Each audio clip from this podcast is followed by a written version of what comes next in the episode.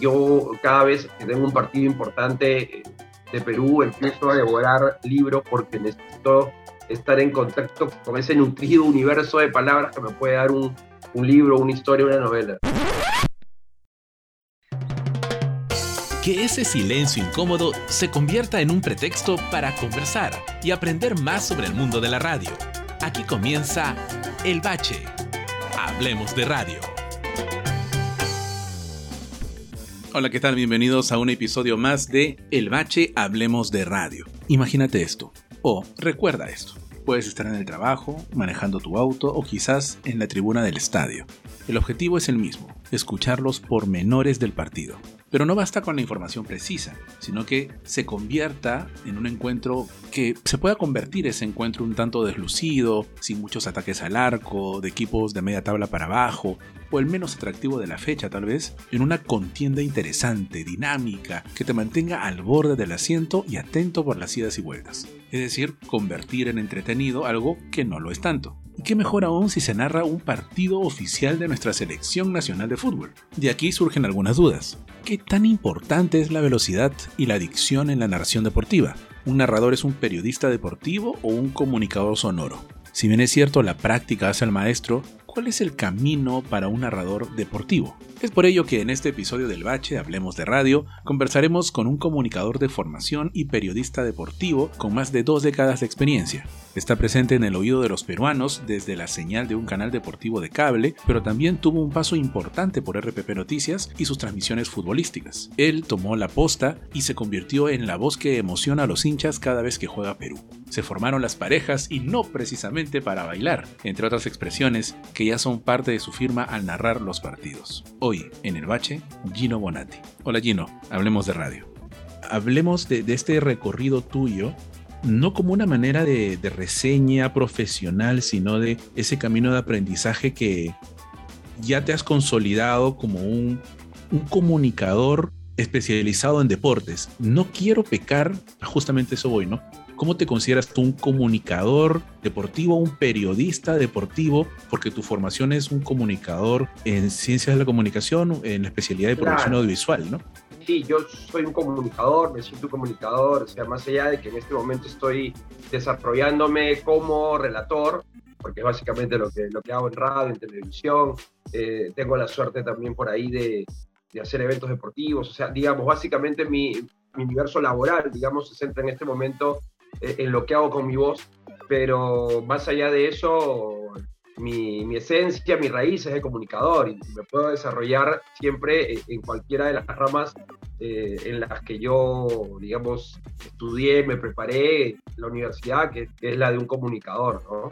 Claro, porque la punta del iceberg es, es el narrador de los partidos de la selección, ¿no? Que has tomado ese gran honor y esa gran, gran responsabilidad y lo estás haciendo de excelente manera pero esa es la punta del iceberg, porque en realidad tú eres eh, también especialista, he seguido tu carrera también de cerca en el tema del voleibol, te has especializado en voleibol, conductor, comentarista, eh, tienes un perfil bastante completo y obviamente desde los ojos de un joven estudiante diría, ah, yo apunto a ser un periodista deportivo como Gino Bonatti, por ejemplo, ¿no?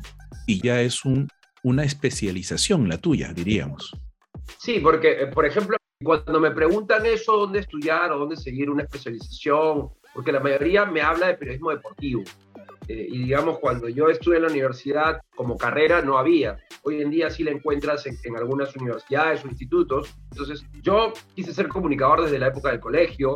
Ya me gustaba eh, el tema de las cámaras, me gustaba el tema de de cámaras de producción me gustaba el tema también de frente a cámara. Así que todo lo que tenía que ver con televisión y, con noticias me atraía, me llamaba y por eso opté cuando, cuando terminé el, colegio prepararme para ingresar a la universidad a estudiar ciencia de la comunicación. Entonces, lo que yo les digo a los chicos es que en la medida de lo posible no solamente se centren en, querer eh, estudiar periodismo deportivo, sino que opten por la carrera de ciencia de la comunicación porque van a tener muchas más posibilidades, eh, al menos en el, en el mercado laboral, porque puede ser un buen camarógrafo, puede ser un buen eh, productor, puede ser un buen director de cámaras, puede ser un buen narrador, puede ser un buen periodista, un buen conductor, reportero, en fin, eh, muchas cosas eh, que te permite estudiar la carrera de ciencia de la comunicación. Entonces, yo siempre les recomiendo eso.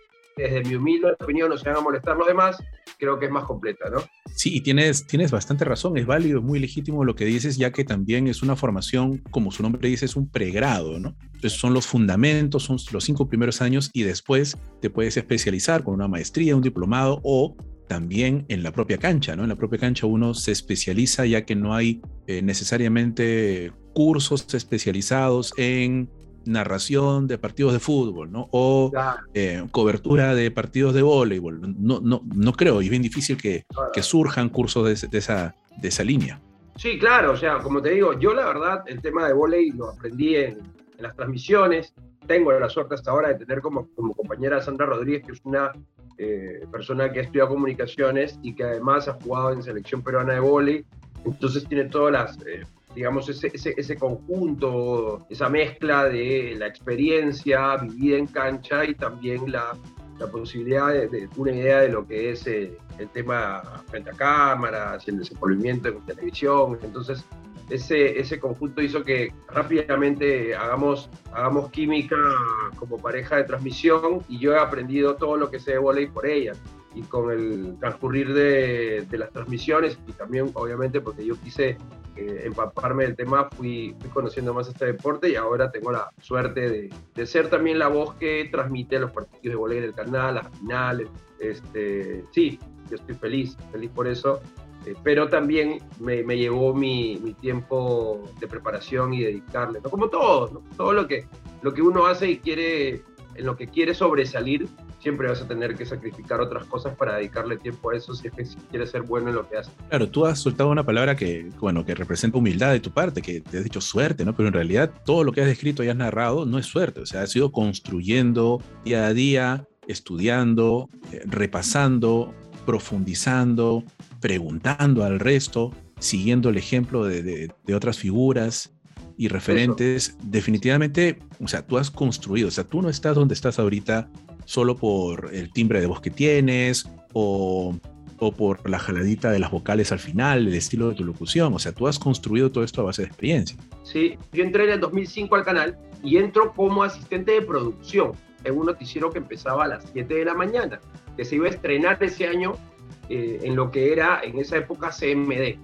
Y por ende, nosotros teníamos que estar en el canal a las 4 de la mañana. Eh, y fue un sacrificio grande. En esa época yo hacía, ayudaba a las ediciones, llevaba las cintas, este, y empecé con algunas locuciones de las noticias internacionales, lo que llegaba de Reuters, eh, se pasaban las, la, las noticias y yo las locutaba. Y con el pasar del tiempo, yo ya a la, a la par de eso, yo narraba fútbol en CPN Radio con el flaco Barnechea. Entonces, al pasar el tiempo, un productor que me vio trabajando de madrugada me dijo, tú narras en, en radio, en CPN, ¿no? Sí, le dije, y no quisiera narrar en televisión. Yo le dije que sí, claro. Y, y, es ahí donde me dicen, vamos a hacerte una prueba. Me hacen una prueba, habrá sido en el año 2007. Me hicieron la prueba, quedé y empecé a relatar fútbol, eh, pero digamos de segunda división, futsal, Después, 2009, ya empecé a narrar Primera División. 2010 ya empezaron a darme partidos importantes de la U, de Alianza Cristal. Y, cuando estaba empezando a agarrar esa viada que tanto quería, viene el tema de la división del canal, o sea, viene el consorcio y hacen Gol Perú. Entonces los partidos se van al consorcio dentro de los relatores que se eligen, eligen a los que tenían mayor tiempo. No, no estaba yo, yo era nuevo, ya había estado ascendiendo, digamos, y después el fútbol se va a golpear y ya yo me quedo sin poder relatar fútbol. Y, y, relataba en el canal solamente en, los, en las eliminatorias, que fueron los procesos del 2014 para Brasil, el proceso del 2018 para Rusia. Gracias a Dios estoy aquí donde estoy y he tenido la suerte de relatar estas clasificatorias y todo, pero de hecho un recuento rapidito de todo el proceso que he tenido que seguir para poder este, estar. Yo empecé en el 2003 narrando fútbol en AM, o sea, hace 19 años que tuve mi primer relato de fútbol en radio y, ahora tengo la suerte de, estar relatando los partidos de Perú en televisión. Claro, son 19 años que eh, entiendo podría ser un, promedio, ¿no? Porque los relatores más o menos deben tener esa experiencia, ¿no? No, no creo que haya un relatores tan, tan, tan jóvenes en realidad, ¿no? Todos deben estar en su base 4, entiendo. O sea, es una formación, hay que curtirse y hay que desarrollar también ese estilo y esas palabras, esas frases características, ¿no? De, y se van formando las parejas, ¿no? Pero no para bailar. Y ese estilo que cuando lo escuchas, ah, este es Gino Bonatti. Em, ¿Ese proceso duró 19 años o ha sido en esta última etapa ya con la selección? Algo que es importantísimo, que lo tengo hasta ahora grabado y que lo sigo poniendo en práctica, es, es escuchar a, a otros y seguir tratando de aceptar que uno siempre tiene cosas por mejorar. Entonces yo cuando me miro y me escucho, siempre busco y siempre encuentro cosas que no me gustan y digo, no, esto hay que cambiarlo, esto hay que mejorarlo. Y lo hago. Inclusive hoy en día te diría que me siento todavía en un proceso de constante aprendizaje y crecimiento. Siento que todavía puedo seguir mejorando y trabajo para ello. Por lo que estás eh, describiendo, los cursos de la Universidad de La Maya, curricular universitaria sí te sirvieron, fueron valiosos en su momento para el pregrado, pero después de eso, o sea, la universidad no te va a enseñar todo, definitivamente, ¿no? Es, el pregrado solamente es los fundamentos, pero son fundamentales para la redundancia para que a partir de ahí tengas una buena base. Has llevado cursos también para trabajar tu voz, dicción, respiración diafragmática, tal vez porque esa voz no es de casualidad, ¿no? Esa voz se desarrolla, se trabaja, se cultiva. Sí, hoy en día para mejorar mis relatos, lo que yo hago, una de las cosas que hago es leer. Leo mucho, leo muchísimo.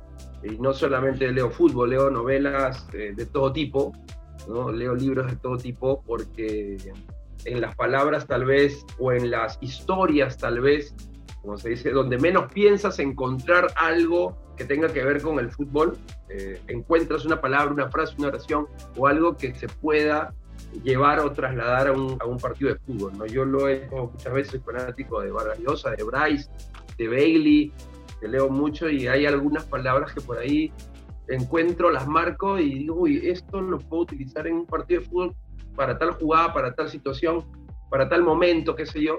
Así que así voy nutriendo mi, vocabulario también para, las transmisiones. Mira, qué, qué bacán lo que dices porque coincide con la gran mayoría de invitados que hemos tenido, por ejemplo, el periodista Jorge Bayón, eh, también hemos tenido a Freddy Morales, a Blanca Ramírez, ¿de acuerdo? Eh, hemos tenido también a Michael Pung, al gran locutor comercial y actor de voz, y todos, sin excepción, coinciden contigo que eh, la lectura es un punto importantísimo y crucial para tener recursos, ya que tú estás escribiendo, ¿no? La lectura, la cultura, la literatura, para tener recursos para utilizarlo en tus narraciones, en tus participaciones al aire.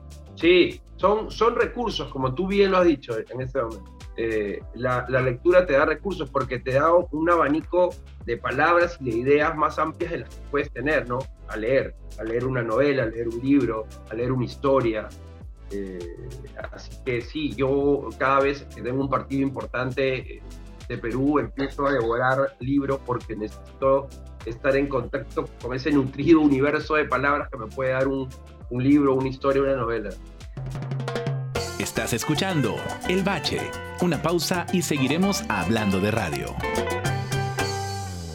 Radio Swing, la radio que manda. Información, entretenimiento y 100% peruanidad es todo lo que puedes encontrar solo aquí en Radio Swing, la radio que manda. Búscanos como Radio Swing Masamari y también puedes descargarlo en Google Play.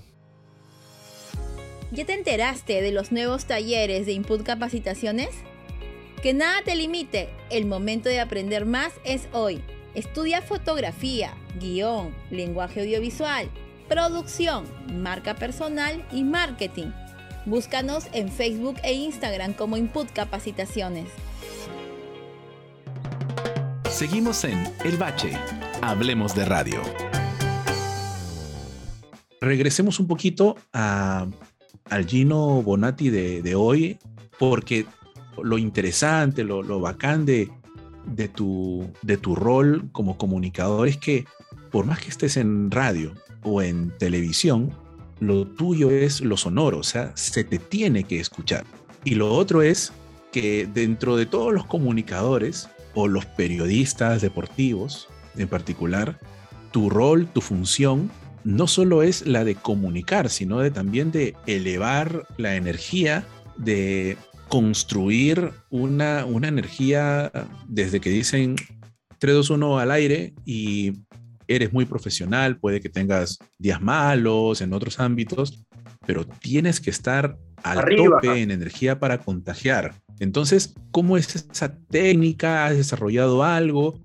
Porque también hay que reconocer que no todos los partidos son buenos, no todos los partidos son interesantes, pero tú como comunicador tienes que venderlos bien arriba, siempre. No hay partido malo. Así es. Me ha ayudado mucho el tema de la radio, eh, porque en la radio mucha gente no ve el partido y tú tienes que enganchar al oyente eh, con algo que no está bien. Entonces, para engancharlo tienes que, emocionarlo, tienes que, transmitirle cosas como si estuviera el oyente presente y eso, y eso hace que, siempre en la radio esté arriba. Entonces, trasladar eso ya a la televisión, donde son unas líneas más abajo, eh, se me ha hecho de alguna manera más simple, digamos, pero también ha sido un proceso. no fue de la noche a la mañana, porque si yo escucho mis relatos en televisión del 2010, hay un abismo de diferencia con los relatos de 2022. Eh, pero eso sucede porque la continuidad, digamos, el tener la posibilidad de relatar de manera seguida es una de las principales ventajas que puede tener un relator para mejorar su, su, relato. Tengo la suerte que en la radio relato toda la semana y yo siento que en la radio he llegado a un... Ahora, vamos a hacer un breve paréntesis. Son totalmente distintos los relatos de radio y televisión. O sea, alguien que me escucha en radio puede reconocer por ahí un poco mi timbre y mi tono de voz, pero el estilo es distinto al que yo eh, utilizo en televisión. Las palabras, los comentarios, qué sé yo, todo es distinto, porque la radio es descriptiva, entonces en la radio yo describo, en la radio yo estoy siempre arriba, nunca bajo ni un escalón, en cambio en la televisión sí hay cambios de ritmo, bajo, subo, informo, eh, sigo relatando, converso, es distinto, ¿no? En la radio estoy siempre arriba, arriba, arriba, arriba, arriba. Entonces son dos, son dos estilos distintos que he podido manejar para no cruzar para que no se mezclen y salga cualquier cosa. Los tengo bien, bien mapeados, bien marcados, así como el, estilo que utilizo para el volei, el estilo que utilizo para el fútbol 7, pero en todas he buscado que tengan su propio sello, su propio estilo, ¿no? Ahora, en televisión se entiende que el público se apoya en lo visual y tú lo complementas, pero en radio tienes que estar arriba porque tú eres la única fuente de información, tanto de de información, de datos, de descriptivos, como de emoción también. Entonces se justifica que el relator en televisión tenga un estilo distinto que el de radio. El de radio definitivamente tiene que ser no solamente informar, sino contagiar, ¿no? Entonces, la parte sonora siempre va a ser crucial. No, no diría el 50% de, de, importancia, creo yo, en al menos, ¿no? Sí, porque mucha gente se engancha con el, con el relator, ¿no? Más allá de que quiere informarse, digamos, por un gusto especial del oyente, de la voz de tal relator o de tal conductor, uno pone el dial y quiere escucharlo. Y es, cierto, ¿no? he tenido la, la, suerte y la bendición de estar en, en, RPP, que es un monstruo en cuanto a, a radio en, en, nuestro país. Entré, entré al mundo deportivo ya por el 2003 ya han pasado 19 años, voy por los 20, entonces todo ese proceso está dando en este momento su fruto. Siento que todavía el camino sigue, es largo, pero que ya estoy encaminado en lo que yo quería, ¿no? Al inicio. Hay dos, dos puntos acá importantes. Em, uno de ellos es, o sea, la narración deportiva, en este caso de fútbol, por ejemplo, implica algunas características en especial. Uno es la rapidez, ¿no? El nivel de concentración que, que requiere es altísimo la rapidez y la adicción, porque tiene que decirlo rápido, pero tienen que entenderse. Entonces, eso, por lo que has ido explicando en la conversación, eso lo has ido trabajando tú de forma personal, con la experiencia, te has escuchado una vez, te has hecho una autocrítica, lo cual es excelente, y has ido mejorando cada vez más. ¿Podrías identificar algunos puntos ahí en particular de, de estas características necesarias para un narrador deportivo? Mira, la verdad, hay, hay cosas con las que uno tal vez, más allá de que siempre es posible mejorar, pulir, eh, superarse a uno mismo, eh, hay cosas con las que uno va creciendo también por eh, A o B motivos. En mi caso, desde muy chico, te hablo desde primaria, leía en voz alta y el leer en voz alta a mí me ayudó mucho con la pronunciación, con la dicción. Cuando llego al relato tenía esa, esa facilidad, digamos, o ese, para algunos un don, para otros una facilidad por lo que he trabajado. Eh, pero en mi caso yo creo que era por lo que había trabajado desde muy hueso. Eh, me gustaba leer en voz alta, pronunciar bien, porque voy a confesarme con ustedes, yo de chico soñaba pues con ser conductor de, un noticiero, ¿no? Entonces lo que hacía era leer los periódicos en voz alta, pero los leía como los leían eh, los conductores del noticiero. En esa época, bueno, Humberto Martínez Morochín y Aldo Montán, después tuve la suerte de trabajar con él, fue increíble. Pero digamos, nosotros sabemos que la redacción ¿no? de un eh, texto que sale en pronter para un conductor es muy distinta a lo que se lee en un periódico. ¿No? Son, dos, son dos tipos de, de redacción totalmente distintas, pero yo las adaptaba y lo leía como lo leían los conductores de televisión, entonces le daba entonación, subía, bajaba, desde chiquito hacía eso. Entonces ya de grande ya tuve esa facilidad porque toda la vida lo hice. Sigo ejercitando, hay que gesticular a la hora de transmitir. Cuando narro, obviamente gesticulo mucho más para que las palabras no se me vayan a, a trabar o se vaya a escuchar como si fuera un trabalenguas. Gesticulo mucho. Lo bueno de cada conversación es que surgen cosas muy chéveres he listado algunas cosas que tú has mencionado como recomendaciones al público nuestro que es. Y la inteligencia emocional es muy importante, sobre todo de cara cuando ya te vuelves una persona mediática, que van a haber haters por ahí, y tienes que tener el aplomo de, de poder manejarlo o alejarte, mantenerte emocionalmente alejado de, de las críticas, ¿no? La inteligencia emocional entonces es muy importante y eso no necesariamente lo vas a aprender en la universidad. Sí se entiende que hay algunos docentes que te van a decir, hey, tú necesitas inteligencia emocional como comunicador para poder enfrentarte a algunas cosas.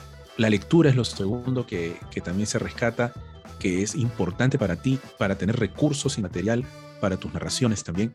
Aprovechar los cursos especializados de la universidad. Acabas de recordar a nuestra entrañable Roxana Murillo, amiga y primero docente ante todo, que nos inició y nos abrió los, los, oídos, ¿no? los ojos ante, ante el mundo de la radio y mantener la humildad y mantenerse en constante aprendizaje también.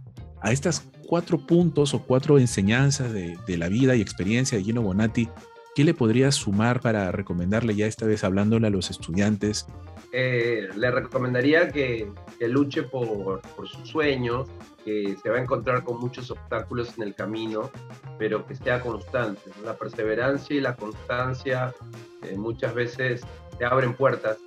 Bien es cierto, es difícil. El universo laboral de las comunicaciones en el país y en cualquier lugar es, es pequeño y muchos tiran la toalla en el camino porque es cierto, es difícil también eh, ser bien remunerado en esta carrera. vamos, a ser, vamos a ser realistas, pero depende de cada uno de nosotros eh, buscar eh, los medios, las maneras y las formas con la herramienta que te da la universidad de hacer lo que te gusta y, vivir de lo que te gusta. Y, pero, o sea, las comunicaciones te dan ese, ese abanico de posibilidades. Yo entré por guion y terminé haciendo radio tú querías ser reportero. Conductor, reportero. Y después conductor, claro, o sea, quería pasar el proceso, ¿no? inclusive en algún momento también hice cámara, porque a mí todo me apasionaba, pero como tú dices, llega un momento en que encuentras lo que tal vez es para ti. Y eso es lo bonito, porque algunos estudiantes entran como, como carrera de caballo y así solamente vienen lo que quieren hacer, ¿no? Yo quiero ser director de cine, quiero ser director de cine, pero se dan cuenta que hay suficientes especialidades y una vasta cantidad interdisciplinaria con otras eh, disciplinas o, especialidades con las que uno puede interactuar y, y, sentir, oye, yo soy bueno en esto, también estoy haciendo bien en esto, y me gusta, me siento cómodo, puede ser, ¿no? O sea, no, cerrarse en una sola especialidad, sino que la vida misma y, la, y el trabajo, la chamba, te van a permitir eh, construir o por ahí cambiar de camino, pero nunca, nunca para mal. Eso es lo bonito que tienen las comunicaciones, que dentro de la misma carrera eh, existen muchas, eh, digamos, muchas ramas a las que te puedes este, adaptar y que, y que en algunos casos eh, pueden sonar muy distintas, pero que siempre se complementan. Muchísimas gracias, Juno, por, por estar aquí en el Bache Hablemos de Radio. Gracias, David. Lo máximo, un fuerte abrazo. Este episodio de El Bache fue producido por Mari Carmen Rojas, en la conducción David García Granara. El tema principal de El Bache fue compuesto y producido por Franz Márquez. Las cortinas musicales son de Epidemic Sound. La postproducción de El Bache está a cargo de Aurora Estela. El Bache, hablemos de radio.